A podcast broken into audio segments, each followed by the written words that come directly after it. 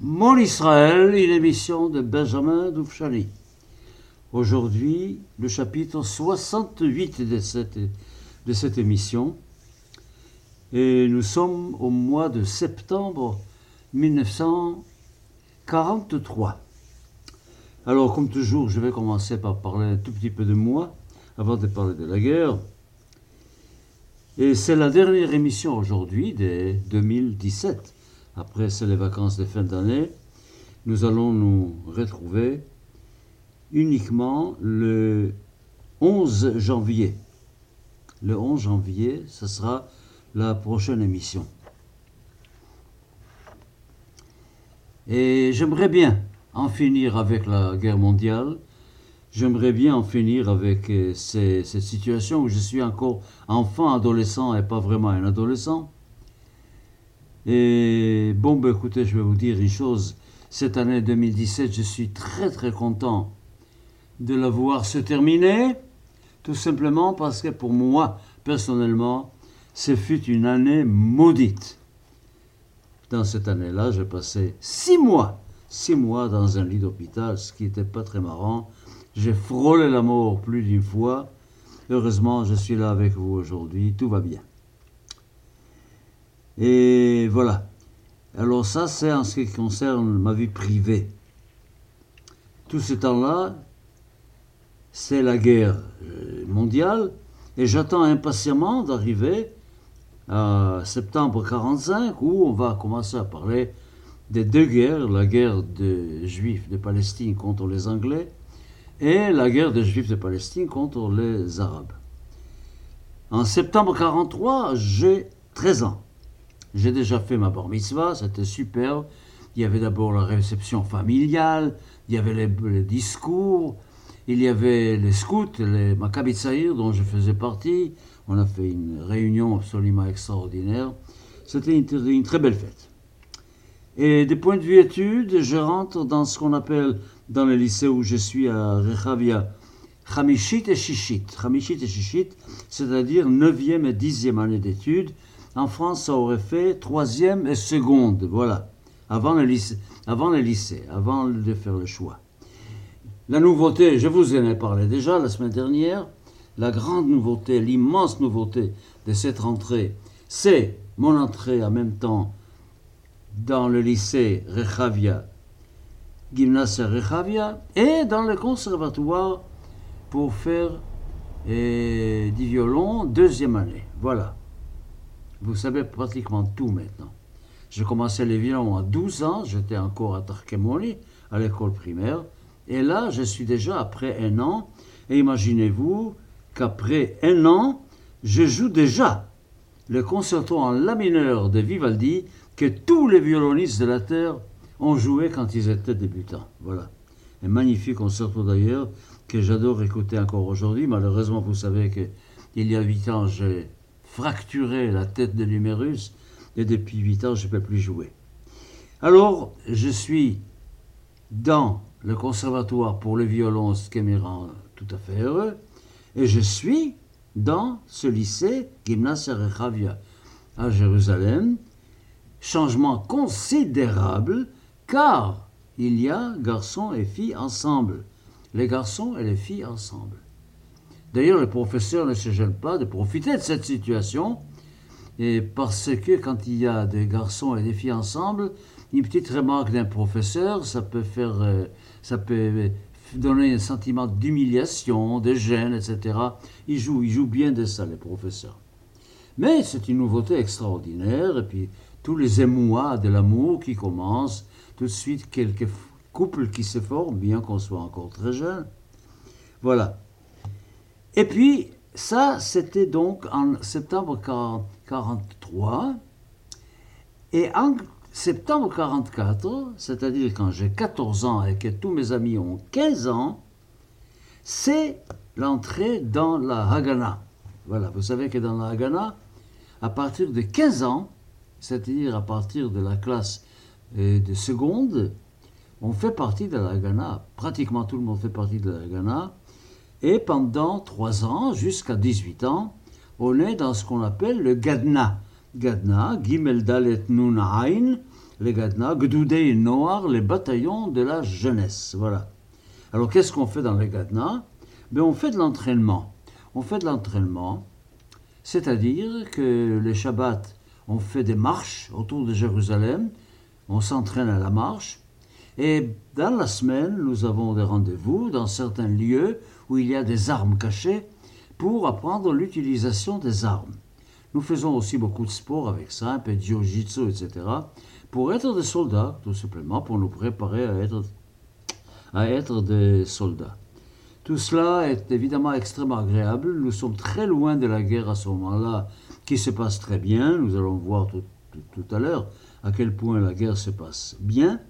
Alors, et les lycées, et les conservatoires, et les violons, et garçons et filles ensemble, et la Haganah, mon Dieu, mon Dieu, qu'est-ce que c'était une vie riche à ce moment-là. Et puis il y avait quelque chose, je dois avouer que j'en ai profité, et je n'étais pas le seul à en profiter, c'est qu'à la seconde même où on faisait partie de la Haganah, le secret que nous, nous imposait la, la, la, la Haganah faisait que les parents n'avaient plus aucune autorité sur nous.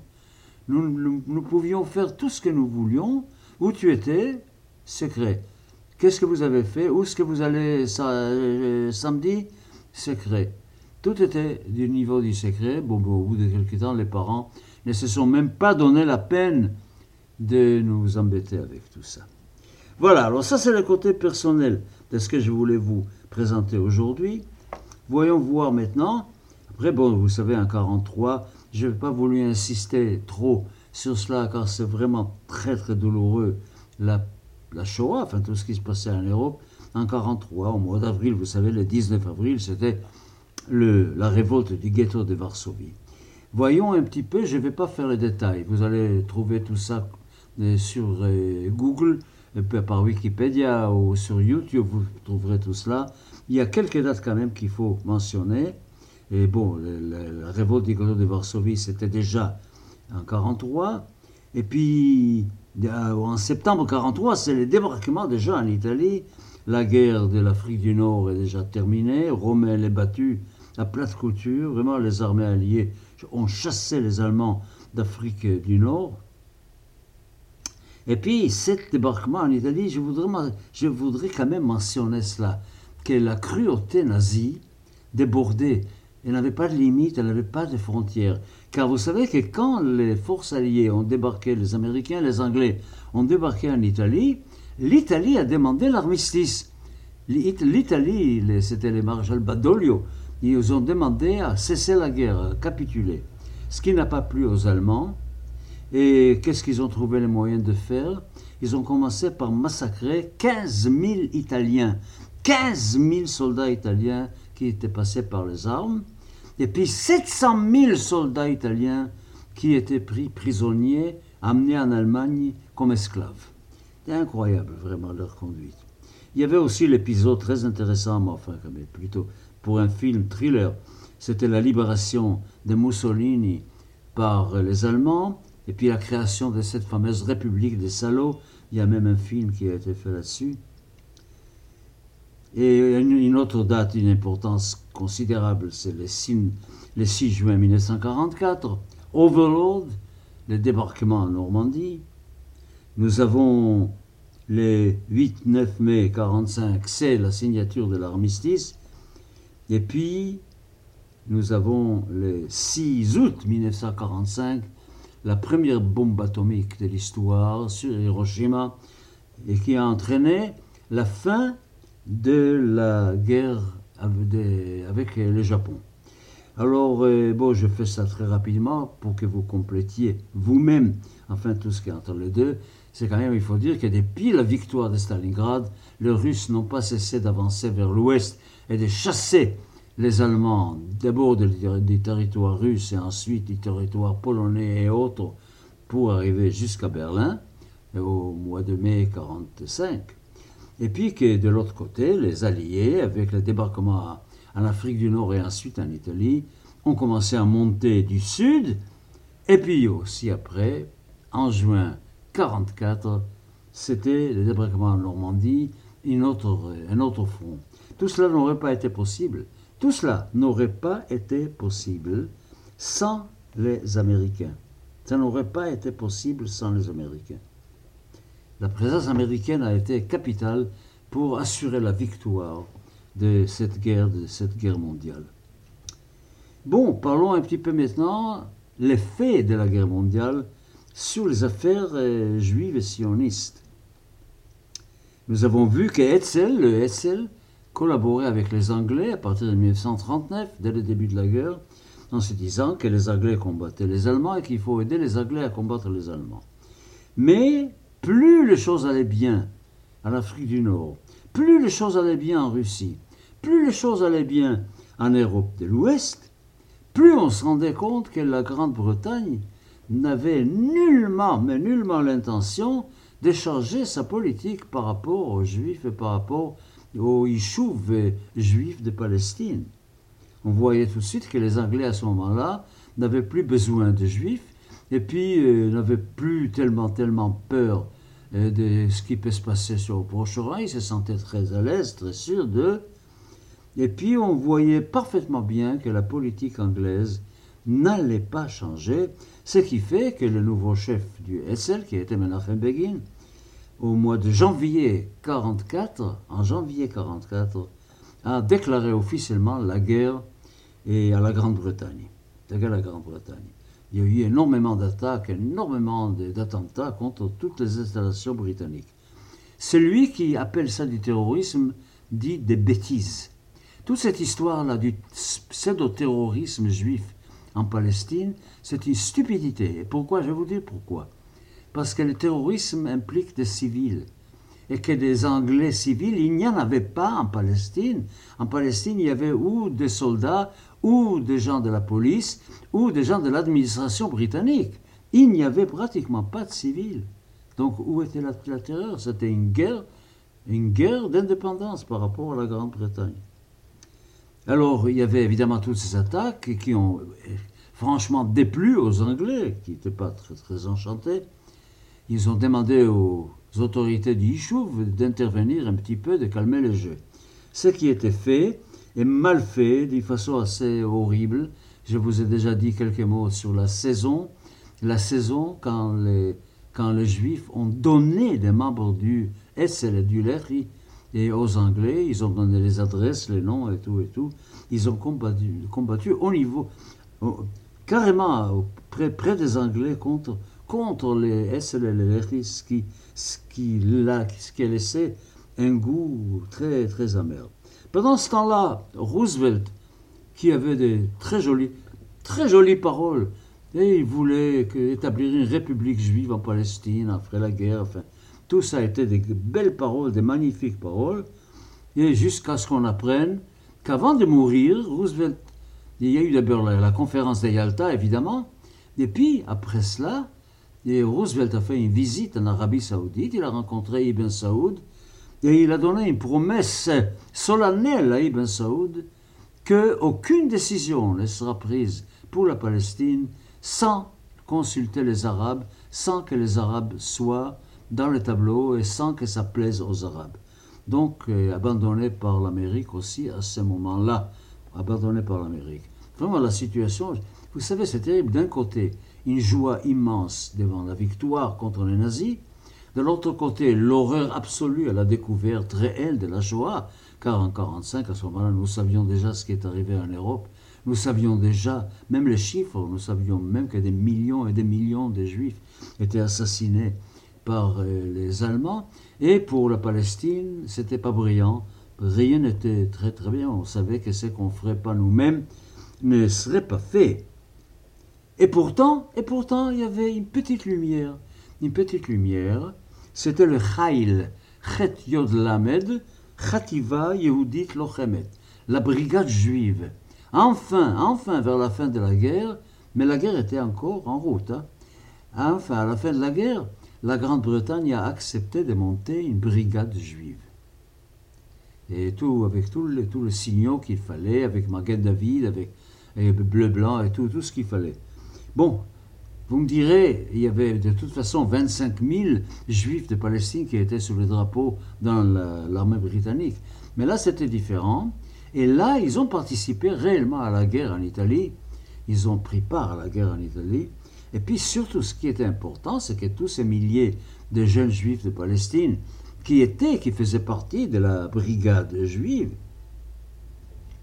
et s'entraînaient militairement. C'était une force militaire. Vous savez, moi j'étais, j'étais dans cette plougabette, je vous raconterai l'histoire en détail, dans la compagnie dont je faisais partie, il y avait énormément d'éléments qui venaient justement de la brigade juive, qui faisaient partie de la brigade juive et qui nous étaient d'une aide considérable du point de vue de l'entraînement militaire.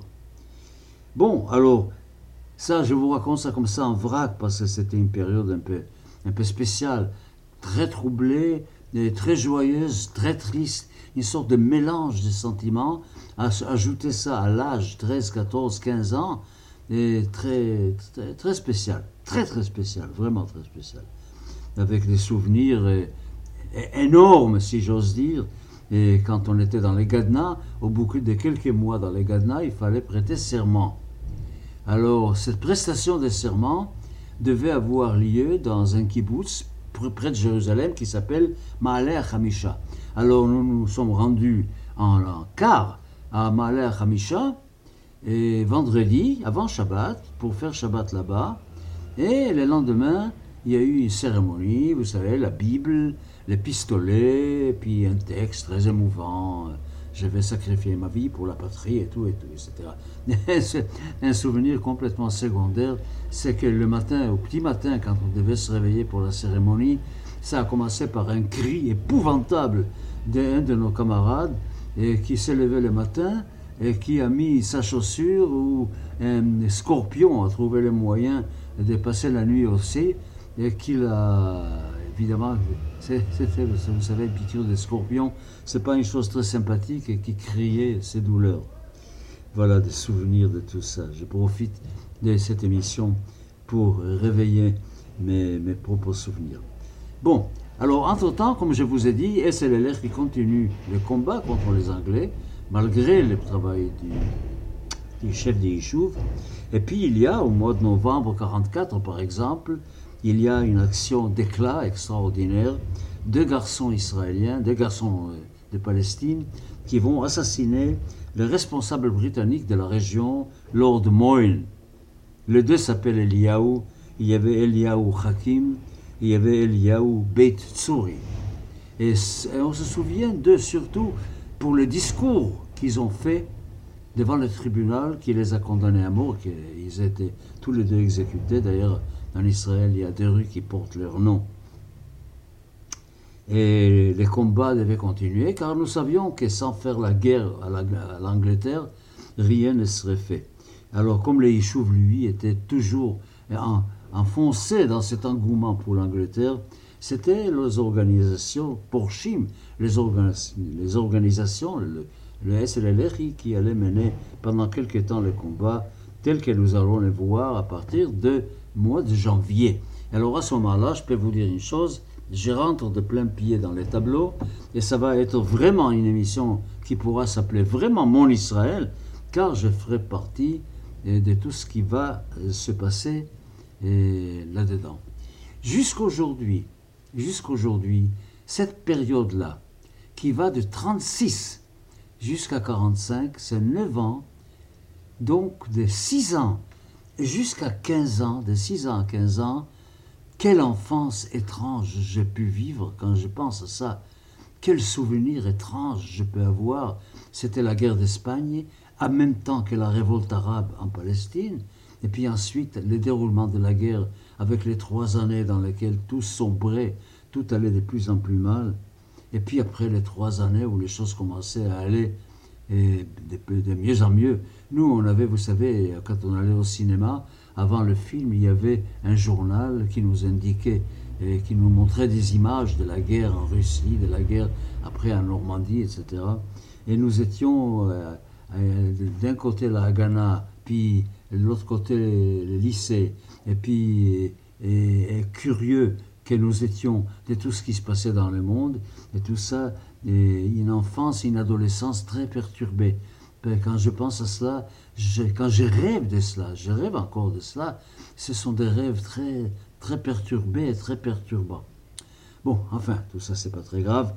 À partir de janvier, on commence à parler de la vraie guerre pour la souveraineté juive, c'est-à-dire on va parler de la vraie grande trahison de l'Angleterre et de la manière dont les a fini par en sortir en créant l'État d'Israël et puis ensuite tout le reste. Je vous souhaite une excellente semaine et puis je vous donne rendez-vous donc pour jeudi prochain pour la suite.